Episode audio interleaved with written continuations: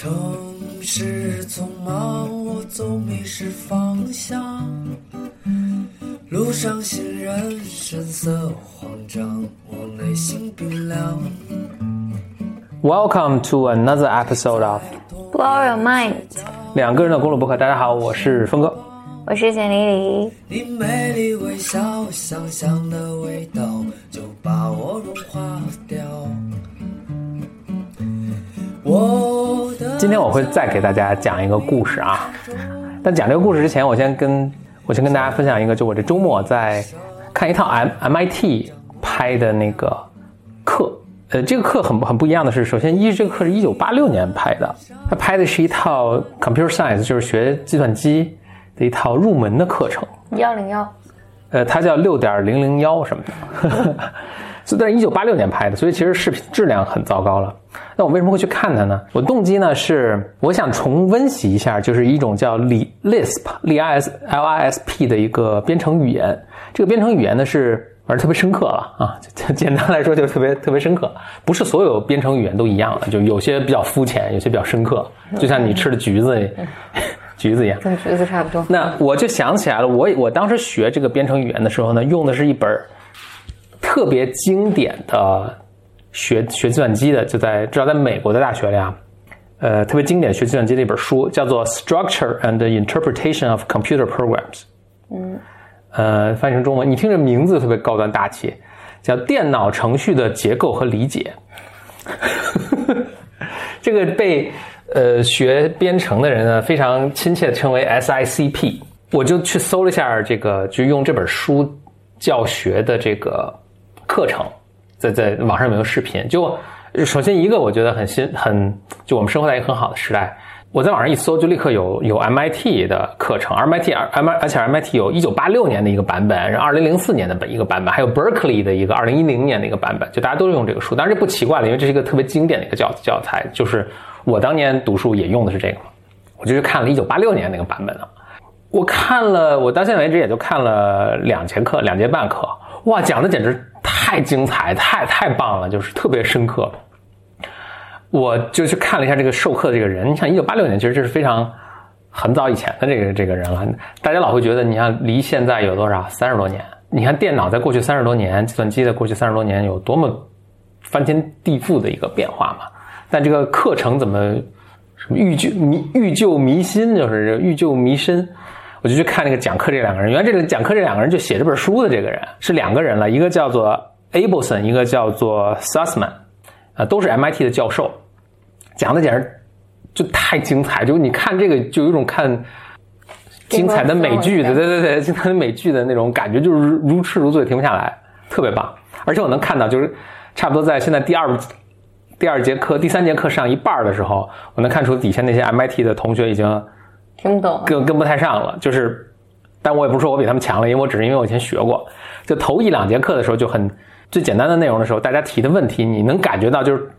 他的思路还是对的，就是他即使是不懂提了一个问题，但你能感觉到他这个提的问题是个正是个往正确方向的问题，但到第两节半课的时候，大家提的问题就已经很奇怪了，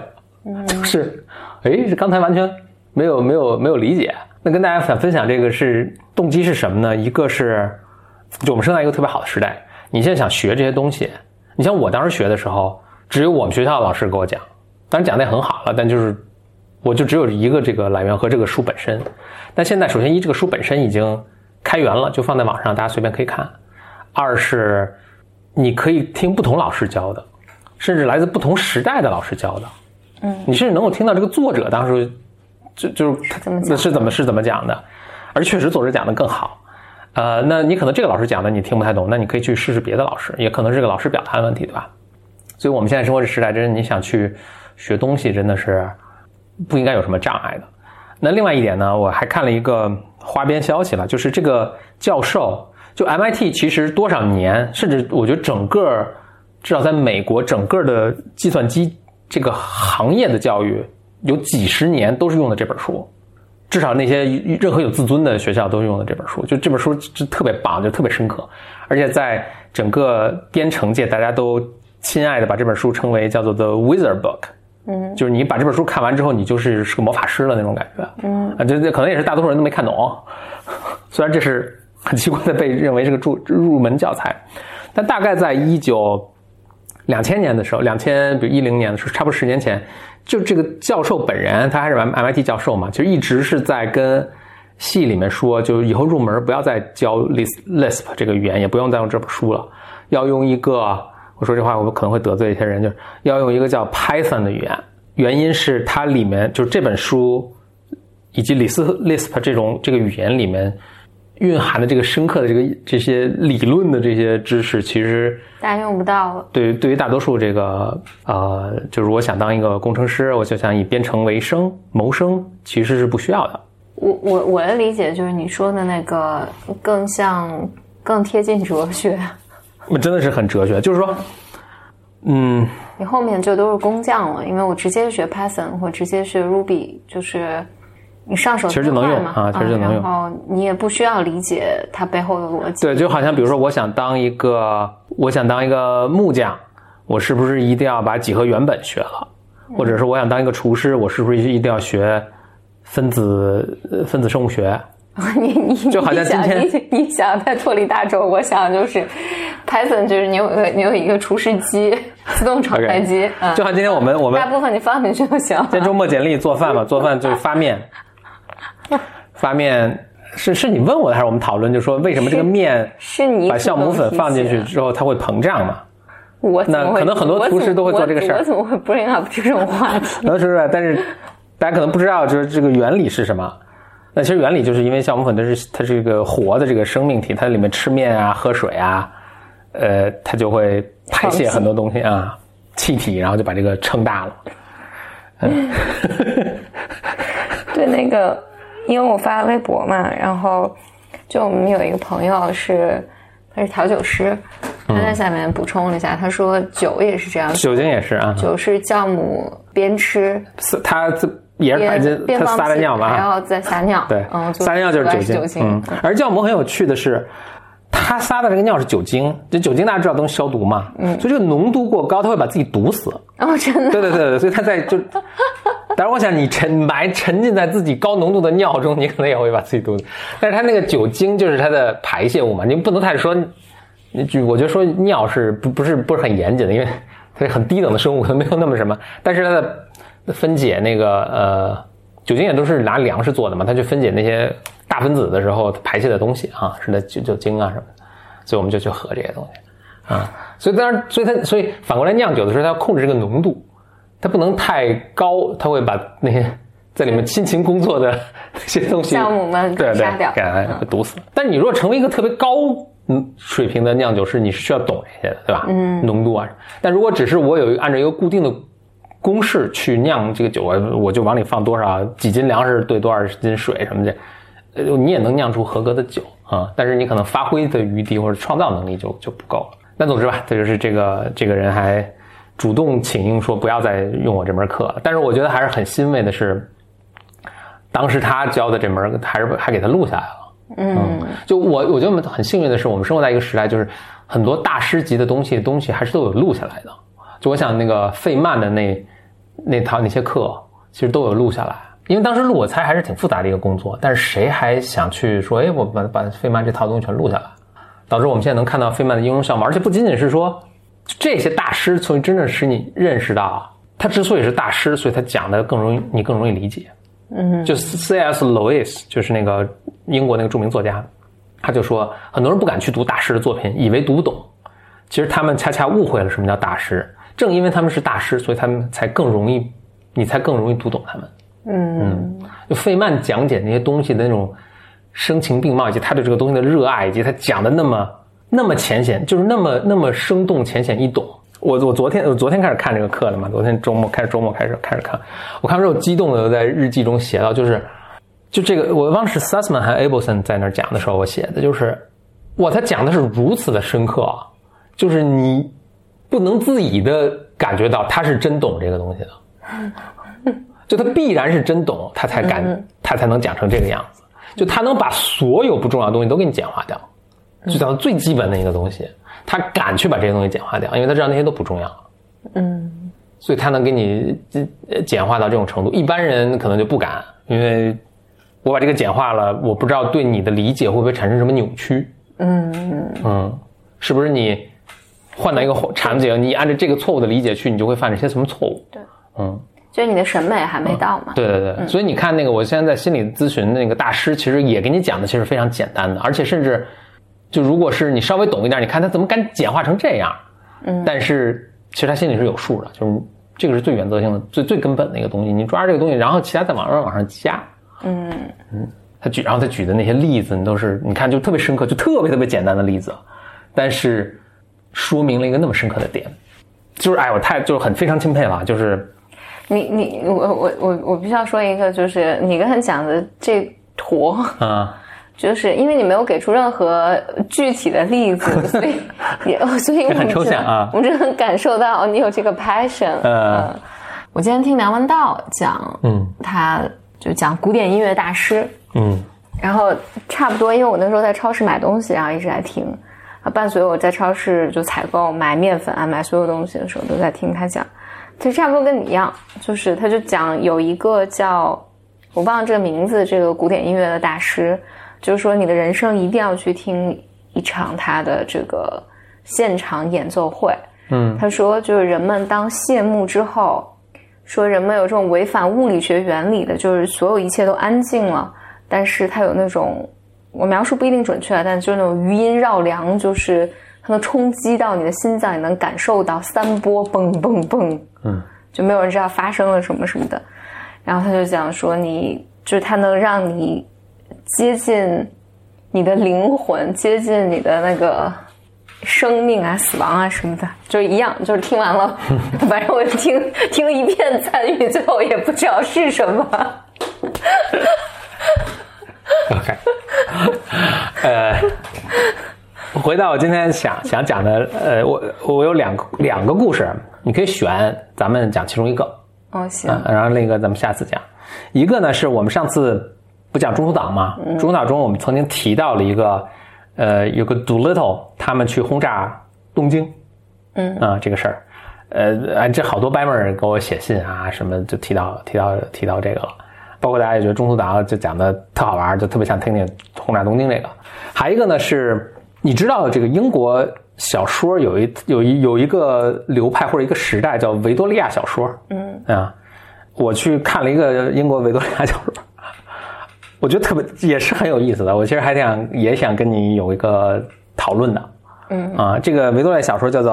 《The Way We Live Now》，呃，我们现在生活的样子。嗯听小说吧。想听小说？我想听小说，然后因为里面那个 读读 little 是嗯吧？嗯，就是我觉得它自成一集会比较好。OK，那就讲这个了。好，我前面先搁两句话啊，就是他讲的是十九世纪末，就一八七几年的这个这个事情。那个时代也是一个讲的是英国啊，英国上流社会吧，伦敦什么的，嗯嗯，也是一个大家疯狂创业上市的一个时代。啊，当然，当然，当时是更工业革命的那那一波的创业的啊。他这个小说就是讽刺当时这个这个现象的，呃，人们在其中的各种荒唐啊等等。互联网创业吧，比如说这个很有些现象也不谋而合，所以我是很觉得很有意思啊，就跟大家分享一下。就这本小说呢，呃简单背景知识啊，就是一八七五年呃发表的，作者叫我还真不知道怎么念啊，叫 Trollope，Trollope，Trollope，著名小说家，大家可以去查一查，T R O L L O P E 啊。他他是一八七五年写，他就反映的时代也是当时他写的也就是那个时代，OK，所以就就这么个时代的，一八一八七几年的这个时代的事情啊，OK。这群人物是英国的上流社会这帮啊，这个上流社会有老牌的那些贵族，但也有一些新贵啊，什么创业赚了钱的这些新贵，新的这个呃资本家，嗯，主要几个人物我先说一下啊，的就是。这些人物呢，反正就生活在伦敦啊，是这么这么几个人物。我就以就因为名字说出来大家很乱，大家不见得记住啊，我就分别以他们一个比较比较有特色的一个符号去描述他啊。呃，围绕着中心的一个人物呢，我们讲就是一个败家子儿。这个败家子儿呢是呃家里是贵族，但是现在呢已经落寞了，就没钱了，但是还要撑着一个贵族的样子。他他是他父亲去世了，他自己就当然继承了遗产了。但是他呢，他这个吃喝嫖赌，特别是赌，就把这个遗产都造造没了。所以他家里呢，就是他和他老妈和他一个不知道姐姐算没，咱们就算姐姐吧，嗯，和他姐姐一起过，两个女生和他一起过。他把家里不是败没了吗？家里很难维持，但是他妈特别溺爱他，借钱也要给供他去外面这个吃喝嫖赌，装门面啊。呃，因为家里没很穷了嘛，他妈就写作为生啊，所以写作为生呢，就认识了一个这个伦敦那个还挺有钱的、挺著名的一个这个出版这个 publisher，这叫什么？出版商，出出版商嘛啊，出版商，嗯，这他妈。他姐姐呢是一个，我觉得就是典型的一个好女生，就长得也挺可爱的，呃，人也很正直，乖乖女，呃，这这么这么这么，所以这这是一个中心人物。他们呢还有一个表哥，表哥呢是，呃，怎么形容呢？英国这种乡绅也是特别正直什么的，无趣，很有钱。呃，住在这个乡下。表哥的情况是这样，表哥呢其实一直就很喜欢他们家这个姐姐，但姐姐以前可能年龄太小，这表哥呢也没好意思怎么怎么着。但现在姐姐呢马上就已经成年了，表哥呢就想想示好啊，大概这么一个情况。表哥呢有一个学生，呃，是呃这个人叫炮，咱们就管他叫呃创业者吧。炮呢从小呢是不是不是从小，前一阵儿一直在美国创业。炮是个工程师啊，在美国创业修铁路。现在呢，炮呢和他美国的这个合伙人要想修个大铁路，什么从什么什么 Sacramento 一直修到墨西哥的一条大腿路，美国西部修大铁路是一个很大需要很大投资的一个一个生一个一个创业项目，所以这个呃炮回来呢，就这个创业者回来呢，到伦敦想要融资，因为伦敦是当时的硅谷啊，伦敦这个钱都在伦敦啊，VC 都在伦敦呢。这整个一个背景啊，他们是一个过着一个正常的生活，这帮人 OK，突然不速之客出现了在他们的生活中，咱们管他叫投资人嘛。这个投资人来自于欧洲，嗯，他呃背景就很模糊，也很神秘。但是呢，据说他在欧洲呢曾经什么呃创业啊什么，但都失败了。但是他自己呢先捞了一笔，先逃了，所以他还特别有钱。所以这人讲英文也有口音啊什么等等。这个是个投资人，投资人呢带着一个女儿，他们出现在伦敦。投资人呢可能是以前在那个欧洲大陆这个呃混不下去了嘛，就跑跑去伦敦了，想在伦敦重新再开始个 VC 吧，可能大概就是重重新投资，重新玩一玩一票大的，大概这样，想混入伦敦的上上流社会。我曾经听过一种说法，就是天下所有的故事啊只有两种，这是我我大学时候一个同学跟我说，他说故事只有两种，一种是 man goes on the journey，一个人出远行了。另二种是一个呃，你 stranger comes to town，好像是是家这个城市来了个新人啊，所以这就属于那个后者，城市来了个新人。这个投资人一来了之后呢，整个上流社会大家就蠢蠢欲动了。呃，最蠢蠢欲动的是这个败家子儿，因为败家子儿呢，就像我们都这么穷了什么的，没有钱给我造了。但是呢，我如果能够娶到这个投资人的女儿，他肯定有很多嫁妆啊，他老爹钱一会儿是他的啦，我们就能东山再起嘛。嗯。然后这个投资人呢，很想混入这个英国上流社会嘛，这正好是一个各取所需的一个结合，所以他开始 losers united，双赢双赢好吗？他就开始疯狂的追求这个这个投资人女儿，这投资人女儿呢单纯，一下就被被骗了，就跟他好上了。同时在进行的呢，是表哥的学生。就是创业者刚刚也从这个纽国美国回来了。他从美国回来了之后呢，他要去就去就听说这来了这么大投资人，他去找这大投资人说：“我这有一个创业的项目，去 pitch 了一下，你要不要投资我？”呃，结果呢，这个很喜欢他这个项目，就说我来投资。OK，这个事情在进行。同时呢，表哥鼓起了勇气，终于找到了姐姐，去跟他说：“人有点乱，能跟上像姐像姐姐去。”说你要嫁给我嘛，对吧？姐姐说：“哎呀，我真的是很尊重你，什么这那的，但是我实在是没法儿，不能，我跟你不是那感觉啊，就把他给拒了。”表哥就还是很执着。那表哥呢，带就去见这个姐姐的那天呢，正好带着这个创业者去了。就这创业者见到这个姐姐了，也很喜欢这个姐姐。姐姐一下呢，就也看上这个创业者了。后来姐姐她跟那个，就姐姐不是把表哥拒了吗？他妈妈就很难过，说：“哎呀，这表哥家里好多鱼田、鱼农场啊、鱼田啊、鱼塘啊什么的，你要能嫁给他，不解决咱们家的这个重大问题吗？这个姐姐就说，就是就说的话跟现在的这个，我觉得大家说的话差不多，就是那个人很没意思。嗯啊，我宁可一辈子独身，我也不愿意嫁给他。啊，我去刷盘子都可以，我也不愿意嫁给他。啊，但同时呢，看上那个创业，创业其实就就不不是成功人士嘛，还，但是呢，他姐姐就为他这个创业故事深深打动，说这人多有意思啊，就大家都很担心，这么这么个情况。继续往故事继续往前推进，我我跟大家分享这个啊，我就是再打打一个伏笔，就是我主要想大家体会一下这个维多利亚文学的这种风格啊。啥风格？我不知道大家是不是很喜欢多线条，人物特别复杂啊。那接下来呢，这个投资人就包装了一个公司，说我们要在美洲建铁路，项目巨大，能赚好多钱，就 IPO 了，谁 IPO 啊？就把这公司 IPO 了。谁哪哪个谁家的？投资人就把那个那个他表哥表哥的学生创业者的那个项目嗯，包装成一个这么容易吗？啊，就就故故事可能也比较 这这是瑞幸吗？不要胡说啊！我们这个节目就包装了，就是包装了一个皮包公司，然后就是招股书一发，那时候可能也没那么严格啊。换句话说，但是说白了，这现在严格好像也没。我们应该把最近的时间点说一下，我们现在是二零二零年的瑞幸的事儿刚爆出啊，来，对，二零二零年的四月初，就把这个项目包装了，呃，就就就就 IPO 了，IPO 这就他这人特别会包装，然后就啊我这个这个跟大家说这项目怎么怎么好，这个股价就狂涨，结果这个所有这个这家里有点钱的人就全都去买这个股票，然后还爆出作价十二个亿 然后结果他由此呢就得到了这个这个各个上流社会人们的这个呃尊重接接受吧，就大家都想买股票嘛，你想、来来来点亲朋好友股，就想买股票什么的，他就弄了董事会啊什么，董事会上都是这个一大银行家什么的。然后他现在就就他他自己赚了好多赚了好多钱嘛，他说你们都会赚好多钱嘛，都大家都赚好多钱，他就开始他拿这些钱去给自己搞竞选，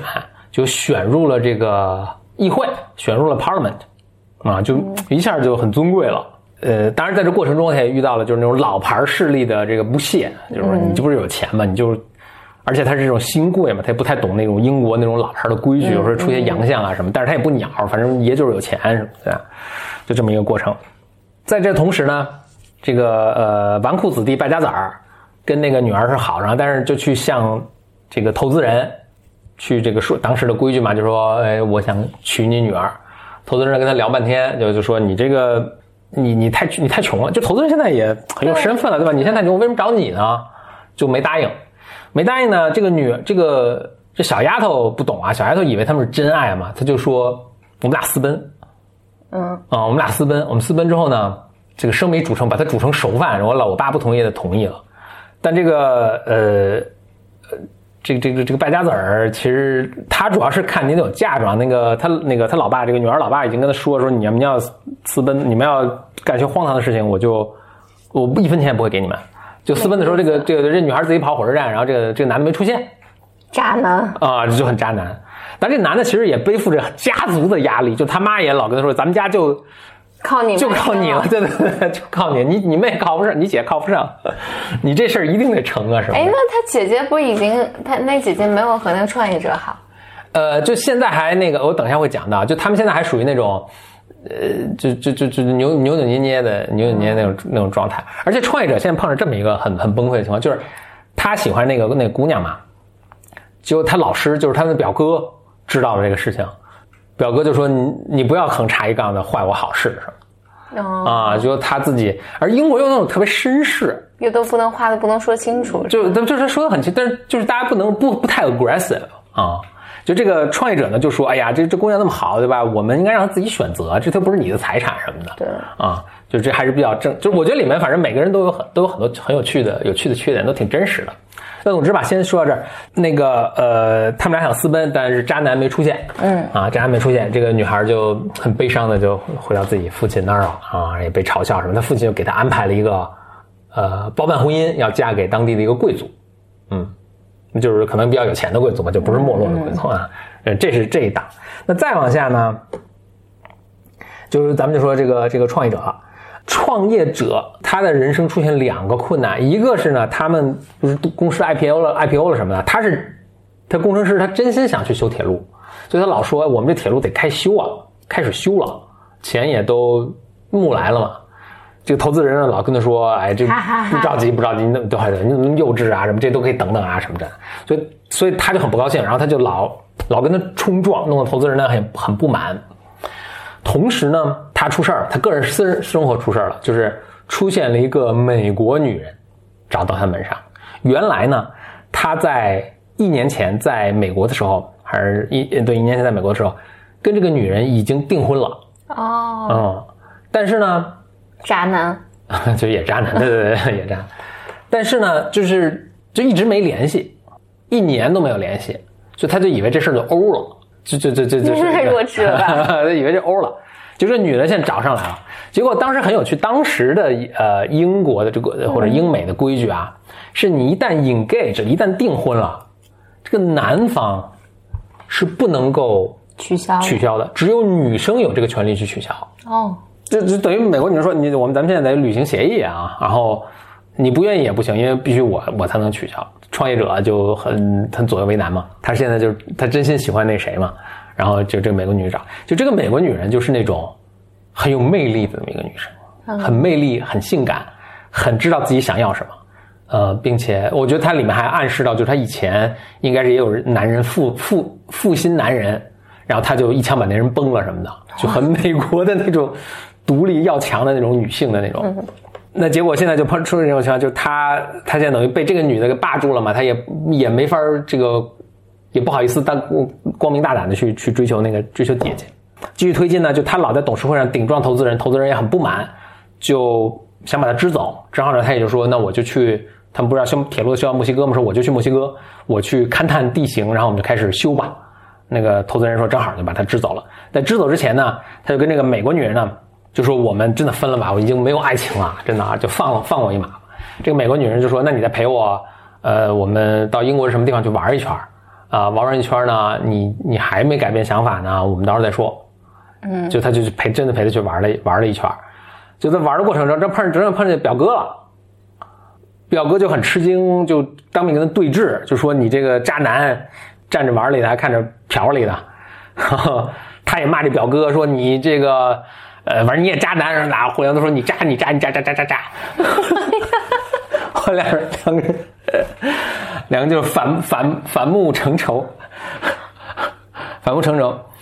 就这美国女人呢，就看这种情况，就跟那表哥说：“你也知道这个我们之间这个情况了，那你正好你应该借这个机会去见找找姐姐，把你看我其实跟这个创业者是我们俩是一对儿，对吧？你把这个事情跟那姐姐讲清楚，姐姐不就会跟你好了吗？什么这那的。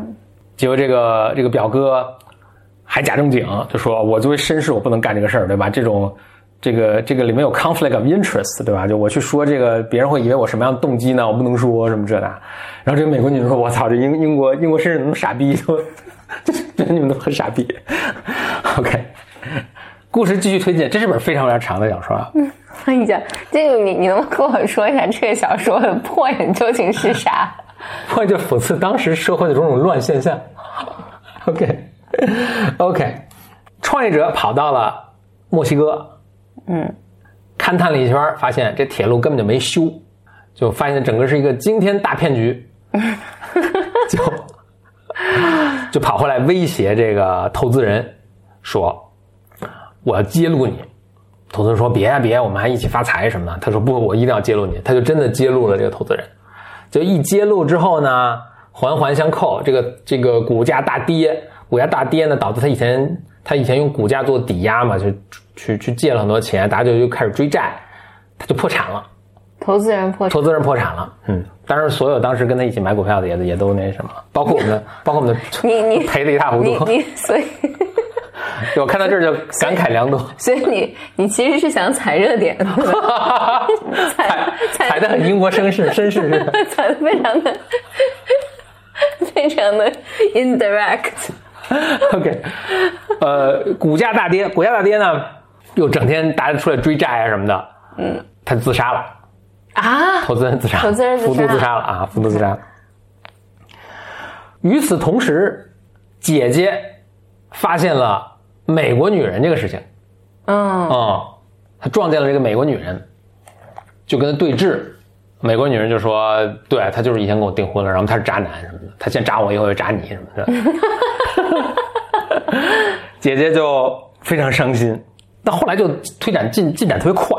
后来呢，就这个投资人就自杀了。美国女人呢决决定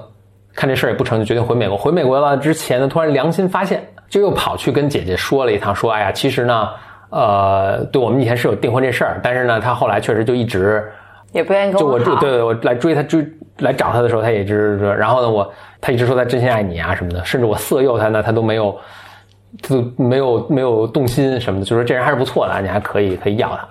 啊，这个美国女人就也走了，嗯然后同时呢，就是家里不是那个姐姐家不是快破产了吗？就老妈呢，就真真的是就觉得要要破产，而儿子就在外面继续赌，这家里真是一分钱都不剩了，老妈就很沮丧。这个时候呢，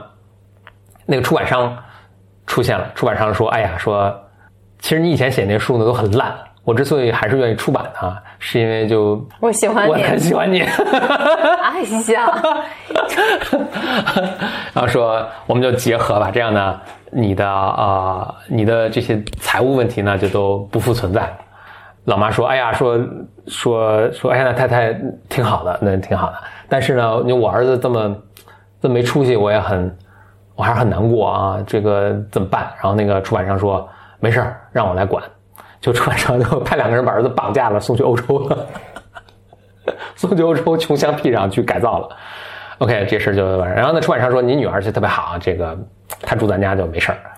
呃，结果呢，这个然后最后这个创业者呢，这创业不失败了吗？自己也本儿也赔光了，赔光之后，他就是他在美国那个创业者啊，就他不是美国有合伙人吗？美国合伙人后来回来找他说，这项目失败了没关系，咱们 pivot，咱们再修一条铁路。那个创业者说：“哎呀，我我就没脸，我把大家钱都败光了，我怎么能这个没没脸再再再再创业再去募资了？”然后这美国合伙人说：“哎呀，你怎么不能这么想？创业都是这样的，第一轮投资人都是把衬衫都赔掉了，但第二轮都会赚钱的，我们再继续创业，没事，继续来创业。这回这回你当 CEO，你当 CEO，然后那个咱们公司走上正轨什么的，就把他说动了。”他就他要跟他的美国这个合伙人一起打算回美国再继续创业。临走前呢，就再又去拜访了一下姐姐，就想把事情说清楚什么的。然后呢，当然姐姐也就知道事情的经过了，姐姐就说：“我跟你一起走。”就他就跟姐姐一起去创业了，呃，就带着带着姐姐回美国就继续创业。呃，还有一些 loose ends 啊，还 loose ends 是什么呢？呃，哦对，还就还剩主要人物呢，就还剩那个女儿，就是投资人的女儿。投资人女儿呢，生命中经历的这两个人，他爸爸到他的这个当时的这个未婚夫都特别特别不靠谱。但是呢，呃，他爸不自杀了吗？但是其实他名下有一笔财富财产，就他爸当时是把一些财产转到他名下，为了让这些要债的人就不能动啊。结果当时他爸不是快破产的时候吗？他爸说：“你能把这钱再还给我，我去还债吗？”他就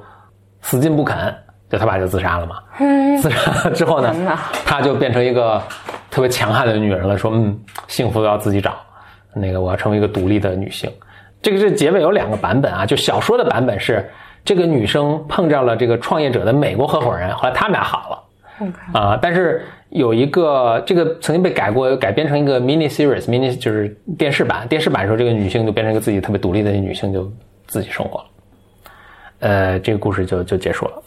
叫做 The Way We Live Now。这个主题这句话呢，在里面很多人物中，在不同场景下都说，都都曾经说过，就是 The Way We Live Now，意思说我们现在生活是一个特别疯狂、特别无法理解的一个一个时代。好像跟现在也没差太多。对对对，这是一八七几年的时候，英国经历的那场大创业呀、发现新的商业机会啊、新的世界啊，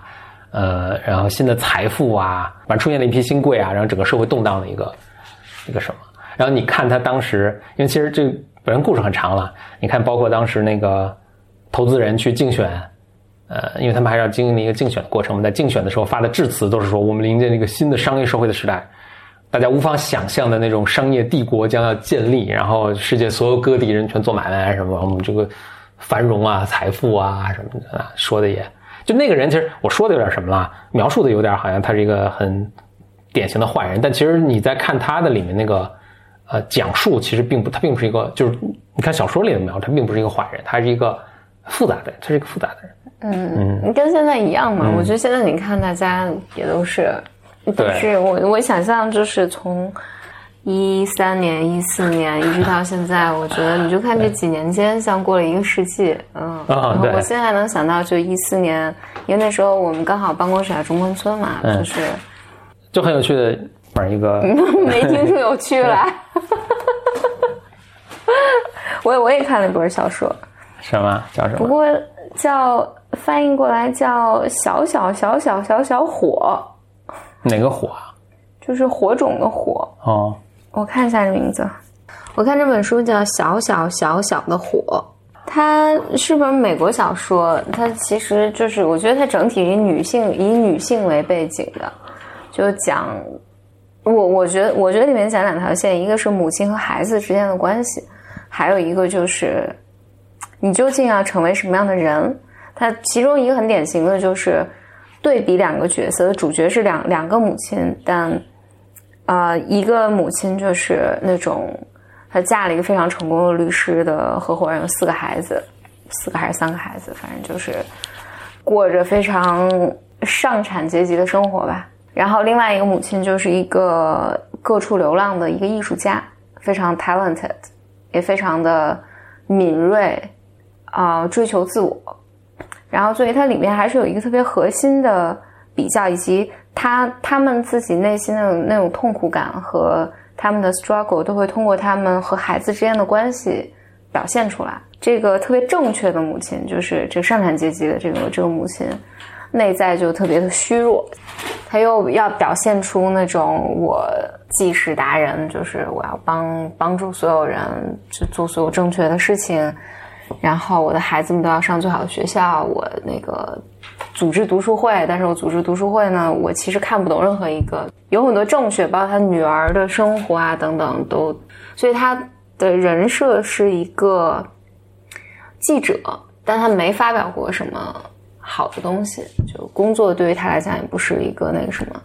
然后相比较那艺术家就出现的时候，你觉得特别穷穷困潦倒，你觉得他可能特别不靠谱，但你在整个过程中，你能看到这个这个女性的那种灵灵性敏锐，以及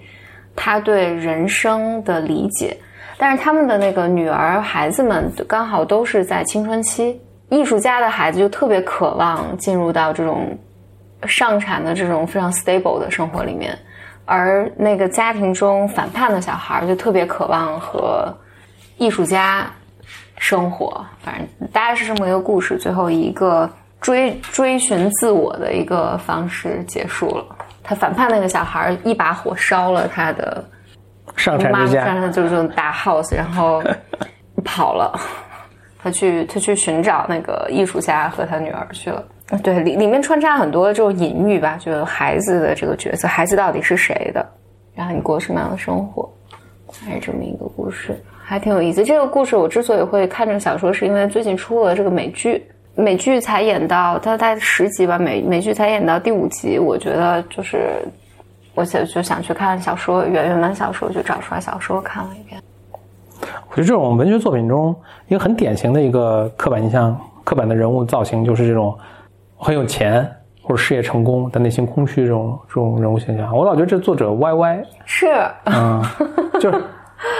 任何任何这个阶层反正都有都有都有空虚的人，嗯，也都有什么？那其实也有很多事业很成功、内心非常不苦、很有追求的人。而且如果你真要从比例看，我猜测是这些事业成功的人，其实内心不空虚的人的，就内心充实的人比例是更高的。比如说，我有追求是一种习惯，那我在我事业上有这种追求，其实我在追求内心充实的这个。不过他他这里面可能一上来他就限定了那个人物形象，就中产阶级这个女女性或中上产阶级这个女性，就是她跟她丈夫过夫妻生活都是有 schedule 的，就是只有什么周一周五可以，反正错过了过了十二点就不行了。然后，但是她丈夫好像也 follow 这个嗯 rules，、但但是这个这美剧和那个这个小说里面对人物的改变还是挺大的。嗯嗯我只想指出啊，就是因为文文学作品中